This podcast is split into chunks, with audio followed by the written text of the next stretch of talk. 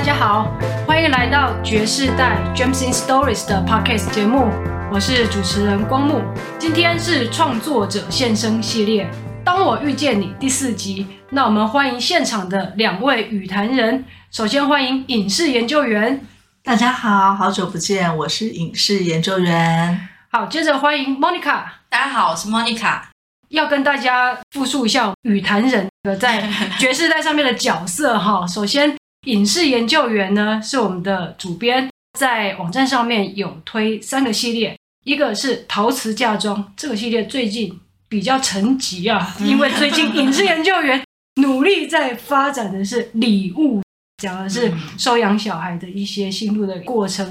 那另外一个是影视研究员的创作随笔，然后 Monica 呢。连载两个系列，一个是我还是我，谈的是人工生殖的一些过程，对，然后另外一个搭配的是情书系列，哦，不是，隐含隐含这个爱意在里面的系列，对，对。我我敢练习一些，有隐含爱意是他自己讲的，不是我讲的，害羞的莫妮卡终于承认了，对，我承认承认承认，对，然后莫妮卡同时也是爵士代的艺术总监啊。在创作者现声系列的《当我遇见你》呢，就是由我们三个，哎，由我们三个臭皮匠来跟大家分享一下我们对于网站上面其他创作者的一些想法。那这一集呢，第四集啊，我们要谈的是网站上面新推出来的两个系列哦。我们按照顺序，一个是在短篇合集里面的《与自己的内在相遇》，作者是 Petra；另外一个系列呢，是在图文手作里面。Joy 的直觉绘画之旅，这两个系列推出来以后啊，真的是引起了很多的读者的一些回响。我想说，哎，觉世代怎么走的越来越像灵性？我一开始我也没想到啊，就是会跟一些在灵性方面的朋友有一些接触啊。有，之前有个 Stina，对对对对对。除了 Stina 以外，我们后来再接触到的其他的朋友，都让我们。自己很有启发啦。那尤其是后来 Petra 跟 Joy 两个人都是表达能力都非常强的人，不只是书写啊、绘画各方面，让我们在欣赏作品的过程当中也得到了很多的共鸣。那我们今天就借由这一集的节目呢，把我们的想法 feedback 给 Petra 还有 Joy。OK OK，没有问题。的，那我们就按照顺序来哈，我们先从先推出来的 Petra 的与自己的内在相遇这个部分来谈。Petra 一开始是从杜比案系列衍生出来，变成了自己的有一个个人的系列嘛。嗯、有两篇文章，一个是如果生命，还有一个是每个人的丰盛富足。对，哎，问一下莫妮卡，我现在戒慎恐惧，嗯、来，请问如果生命啊？因为莫妮卡之前呢、啊，就对于这种家里的一些，比如说一些冲突的一些状况，嗯、对于人格后来的一些影响很容易有感触啊，比如说家里有一些暴力的状况啊，嗯、或者是一些父母之间有失和，或者是手足之间有一些争执的时候，嗯、他对于每一个人一些性格或者是一些情绪反应上面是特别容易 catch 到这个感触的。那如果生命里面谈的很多，就是 Petra 他的父母，尤其是父亲，在他小的时候，嗯、可能对他一些比较暴力上面的一些行为。问一下 Monica，如果生命给你什么样子的感觉？嗯，其实看到这一篇文章的时候，其实他前面描述蛮多他小时候成长过程当中，他遇到家里暴力的情况，中间的过程他怎么样，可能发现了自己，比如说在工作的场域里面，诶，他在跟同事互动的过程当中，诶，他发现自己有一些特质，譬如说他可能比较喜欢就是独行侠，然后他也发现自己可能是比较退缩一点的这样的一个。特质跟角色，可是他在这样发现自己这样子特质的过程当中，哎，他也开始去好像想要找答案，为什么自己会是这样？哎，我觉得第一个让我觉得很惊讶的是说，哎，他他这这个自省的能力是怎么来的？嗯，好，是不是他遇到了什么样的困境，有有有什么样的一个启发点，让他去看到自己的问题？诶，自己是比较喜欢呃，不喜欢跟人群互动的，比较退缩的，然后比较喜欢独处的，然后可能要求特别高，然后嗯，他是在怎么样的过程里面去往回追溯，追溯到他以前可能这样，现在现在的行为可能跟以前小时候的成长的过程有关。那当他找到这个源头之后，他又怎么样去疗愈自己？就像是问题找到答案一样。那他怎么样去疗愈自己？然后最后翻转过来，诶，他居然对生命有一个领悟，叫做凡事都是爱。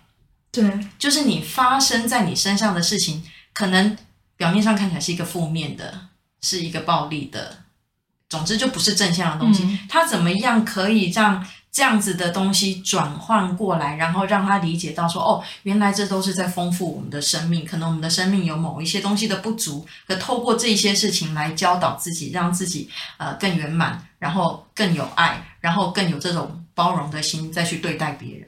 我觉得这是一个非常不容易的过程。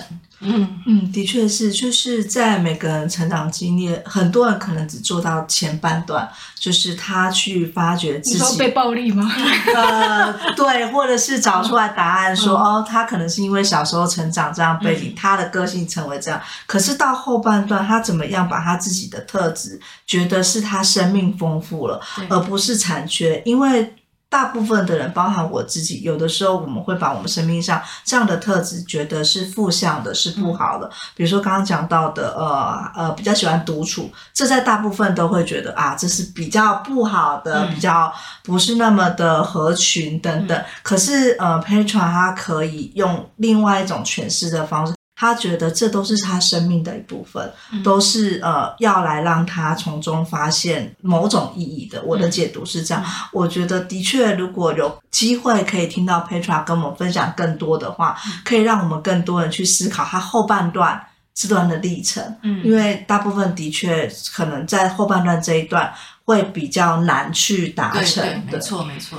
对，因为像呃，我们其实每个人都会。试图为我们自己生命当中遇到的一些困难去找答案，那每个人去找出那个宣泄或者是找出解释的方式是不一样。我觉得像 Petra 还有像 Joy，Joy 他可能是从绘画学绘画，又接触到灵性。嗯、那 Petra 我不知道他是怎么样是接触到灵性，也许 Petra 以后可以回答我们。对，是不是也是尝试了很多种方法以后，就发现这一条是最能够去回答自己内心的疑问？那我们的方式可能不一样，比如说我可能有一些宗教上面的一些信仰。莫妮卡可能找过心理医生，对对对对，我可能就是写文来抒发的。对，那影视研究员可能就是像我们这几个臭皮匠朋友，就是常常跟你聊聊天呐、啊，或者是透过创创作，但我们总会找到一条最适合自己的一个路。可能对于一些已经有在接触灵性的朋友来讲，找到灵性好像是一个水到渠成、很自然而然的过程。嗯、可是对于我们这些对于灵性不是很熟悉的人，我们会晓得是什么东西去触发了，触发了你，对，触发了你，然后会有这样子的一些感触。也许可以在这个部分的话，让我们可以多了解一些。嗯，再来就是后来啊，像我知道影视研究员在看丰盛富足这一篇的时候，因为你是金牛座嘛，你对于账目啊，还有是啊，对于这个金钱上面是啊，这个数字上面可能是相当敏感的。对，因为我有个习惯是，我会去定期 check 我账户的水位。那它如果低于某个水位，我就会开始焦虑不安。嗯、那尤其是最近我职涯上的转换嘛，然后不管是呃从呃正职转兼职，然后到我开始自己带小孩，那其实，在经济的呃生活上，其实就改变很多。那我内心一直时常是冲突不安的。嗯，那有的时候其实想去学点什么东西，或者是想要去体验一些事情，又会觉得，哎，不行，这个数字太少了，我好像不能够去。嗯呃，尝试。那看了 Petra 那那篇文章，给我蛮大的感触，说，诶，对，其实我们人生，尤其是我是念财经背景的，看的就是只有数字。嗯，那他告诉我的是说，诶，其实你的人生不是只有数字，嗯、你还有其他的资产。那这些资产可能包含了呃健康，包含了你的学识。包含了你在更多的生活体验，呃，你的账户减少，可是如果你其他的东西是增加的，那也是生活富足一部分。嗯、那我看完，其实某种程度上，我心就比较安了。诶、嗯嗯、确实，我现在可能在账户上减少，但我的确有了美美之后，嗯、或者是我的生态改变了之后，呃，我现在至少我的体重减轻了很多。哦，这个我们可以证实哦。大概有没有十公斤了？呃，有有有有有。对啊，非常明显的这个富足，对，非常富足。你的健康富足了，没错，对，心理也富足了。对啊，我觉得人常常会看自己失去的东西了，然后会比较去忽略到自己获得的东西。也许 Petra 这个有点像公式的东西啊，对，它可以很清楚的让我们去对应我们自己心里面的不同的面向。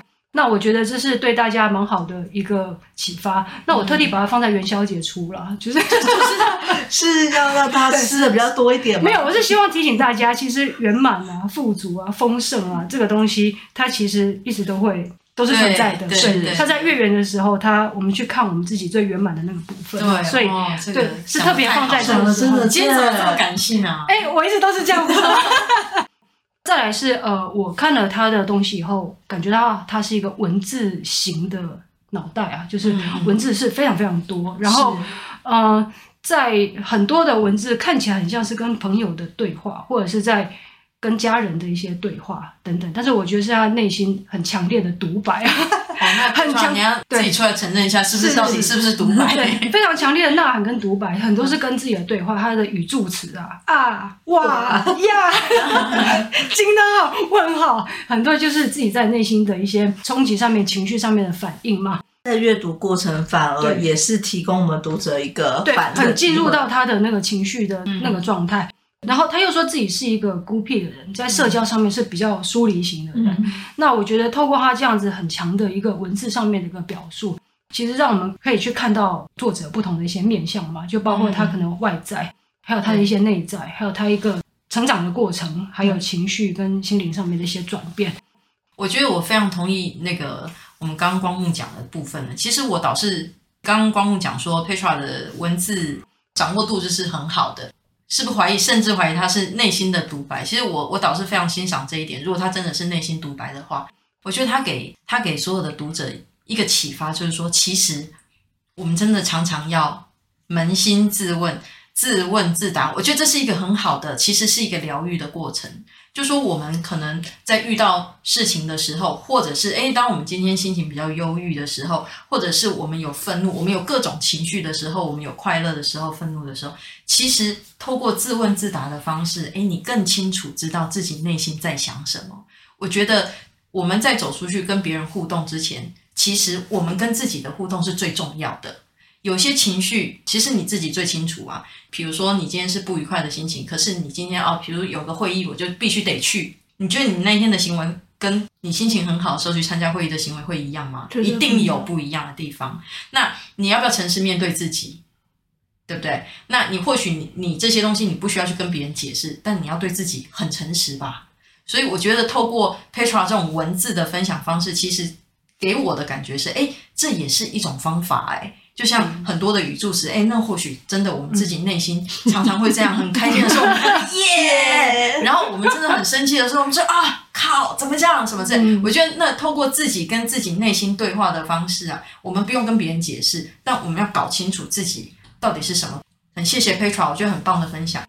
呃，Monica 的这一段，其实就让我感受到我们当时一开始在讨论爵士带的这样的形成的时候。其实这个觉的过程，就是你从中去探索，除了对外探索，这最重要是从中探索自己，了解自己，然后经历了什么，然后现在感受的是什么，然后为什么？嗯、那很幸运，我们在这一路上，慢慢的伙伴越来越多。对对对啊，真的非常的开心。那也期待之后 Petra 跟我们分享更多他的一些心情故事，还有你的呐喊的声音。对 对对。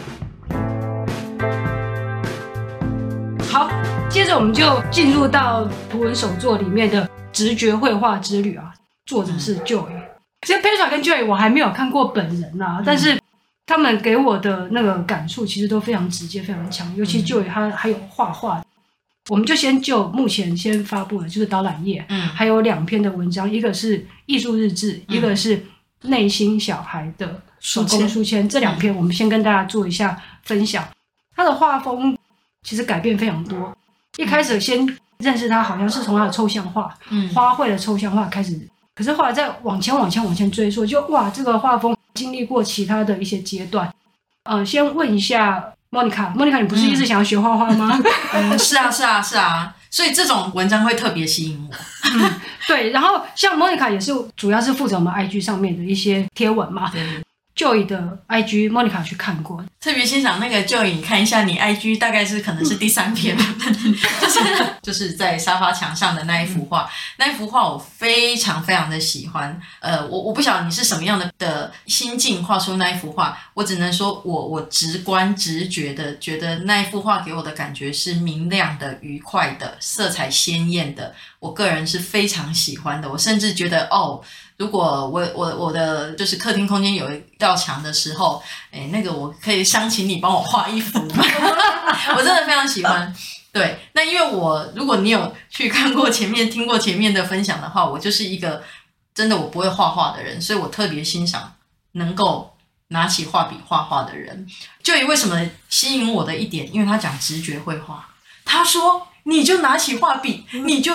凭着你的直觉，你就画，这一点打动我，因为我根本不会画。然后我我好像觉得，诶，我好像可以不用有素描的基础，我好像可以不用有任何的基础，然后我好像提起笔就画下去。可是我觉得可能还是有难度啦。这个可能之后有机会的话，我要请 Joy 可不可以再多分享所谓的直觉绘画？当然就是你你说的就是把你的情绪画出来。可是。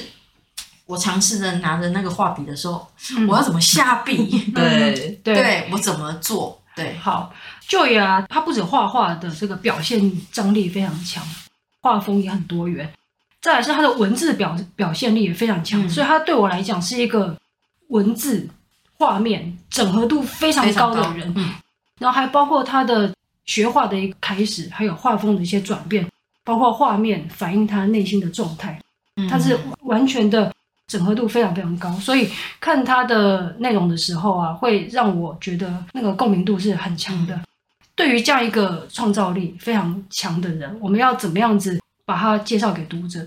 那个时候我也有过一些思考，那也跟 Joy 有过一些讨论。比如说导览页看到的是他近期的一个抽象画，嗯、明亮的花卉，然后让 Monica 动了想要学画的念头。但是呢，看到第二篇内在小孩的手工书签的时候，退缩了，我最害怕了。结果呢，就让莫妮卡觉得很害怕，因为对于有脸部的一些表情，我直觉式的那个画给我的感觉是什么？嗯、就像前面讲的花卉的那个，它是让我明亮的、喜悦的、光亮的、色彩丰富的感觉。可当我看到他第二篇文章是手工书签，它让我直觉的感觉是忧郁的。黑暗的，它甚至让我觉得有点恐惧的，所以这就呼应到前面刚光木讲的，其实它的文字跟它的图画整合度是非常高的。嗯，因为透过他的文字，我知道他在表述遇到家庭事件，例如说爸爸失智症开始发生的那个当下，作为家人，他可能内心上是相当的伤心的，可能是不知所措的，对于这样的一个疾病，然后可能也是不舍的。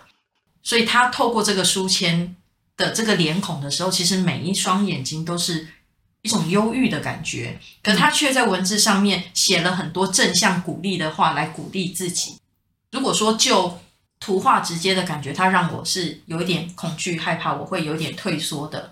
可是，在看他的文字的时候，你又很清楚知道他为什么会这样。嗯，对，所以这就是一个，我觉得这是一个表现，就就像刚刚光目讲，它是一个很有张力的东西。对，呃，像我一开始在看到内心小孩手工书签的时候，我当时的疑问是说，诶，他是呃联想到了什么就把它画出来吗？然后联想到了什么样子的字句，然后就把它对应出一个小孩子的面目吗？嗯嗯、结果后来呃，Joy 在下面的回答也回答的非常清楚，他是先透过直觉绘画，就啊狂画狂画狂画，然后画完了以后可能就。来检视说哦，那我现在我需要什么样子的文字来提醒我自己要去注意我自己的一个态度，嗯，然后提醒自己应该要怎么样子去在生活上面有哪些东西是要去回归的，嗯、不要去走失掉的，然后在脸孔的画面会产生这样，所以它是手工书签的产生，它它不是一个直线，它是先有直觉会啪 发现的一个过程，然后再回来检视说我现在欠缺什么，我现在要提醒自己。特别注意什么样子的元素，再把它画下来。但画面它是非常诚实的表现出他当时的状况嘛，嗯、所以他可能意识到需要提醒自己的东西，大部分都蛮正面、蛮鼓励性的啦。嗯、但是在画面上面都无法摆脱是那个忧郁的大眼睛。对对对，所以我觉得这个是非常有意思的一个状况，就是看这一整个系列的时候，我们看不出来就觉得啊，这个就是很漂亮的小孩子的手工书签，嗯、然后上面的文字也是非常好啊，会让我们觉得很喜欢，或者是觉得有点恐惧。它就是一个整体的氛围，但是它一旦对照到前面的导览页，对对，你就会还有对照到它现在的 IG，你就会发现这个过程其实有很大的一个差异性。嗯，那这个也是在未来的直觉绘画之旅的时候，我们会去慢慢把它呈现出来的。嗯、这个过程走过的过程，跟他绘画上面的表现的画风啊，它会有一个转变。那我们也会希望把这个过程慢慢慢慢的分享给大家。好，那问一下影视研究员啊，在看 Joy 的内在小孩手工书签的时候，你有对哪一张脸特别有印象吗？呃，在每一张脸里面，我都感受到他的眼神是有点忧伤了。那其中特别有一幅画或者是一份书签，它的语词是正向的 forgiveness。在我来讲，放下会是一种和解，或是原谅，它是一种呃和解的过程。呃，情绪上应该是很平静。那我印象中，如果没有记错的话，那个女孩她的色彩是明亮的，头上甚至有开出花朵，可是她却流了一滴眼泪。我。其实我看到是蛮冲击，因为可能我最近也在经历一些事情，那我也在想，我要原谅某些人，放下某些事情，跟过去的自己和解。那他流了眼泪，我就在想说，是在那个过程当中，Joy 当时感受了什么吗？是他觉得说他要透过眼泪来洗去他过去的一些事情，然后重新开始吗？我有这些疑问，所以我也在网站上有提出了这样的回馈。嗯、对，那我觉得看着就。的文章，不管是直觉绘画的日记，或者是他现在的内在小孩，我有种感觉，是我正在就已正在陪着我成长。可能我试着从 Joy 的过程当中，或者是他的作品当中，也想慢慢的跟自己的内在小孩对话，也试着在从中找出一些答案。或许我。在等待 Joy 给我的一些指示吧。嗯、哇，Joy，你现在责任真的重大，真的真的。对，但是如果真的能够为我们一些彷徨的人呢、啊，想要去跟自己的过去和解，或者是想要去原谅周边的一些人事物的人，可以给我们一些指点的方向的话，那会对我们会很有帮助的。那就等待 Joy 在之后的作品里面给我们回答喽。是，期待 Joy 的回复喽。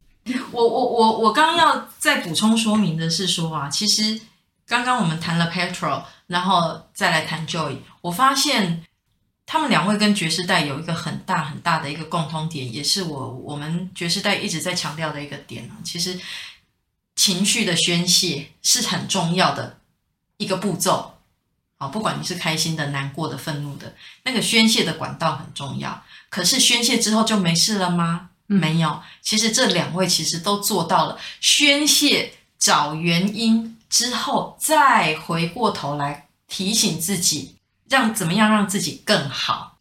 就像 Joy，他可能他有难过，他有恐惧，啊、嗯哦，那他可能在直觉绘画就就是。疯狂的宣泄之后，诶，他还记得说，诶，我要来提醒自己，诶，我真的看到我自己哪里不足了，我要提醒自己哦，然后要要要更正向一点，要怎么样一点？我觉得这个是非常难得，而且也是大家值得大家学习的一点，就是说，除了宣泄之外，怎么样再把自己坚强起来？我觉得这一点就是不容易的事情，然后也是值得学习的事情。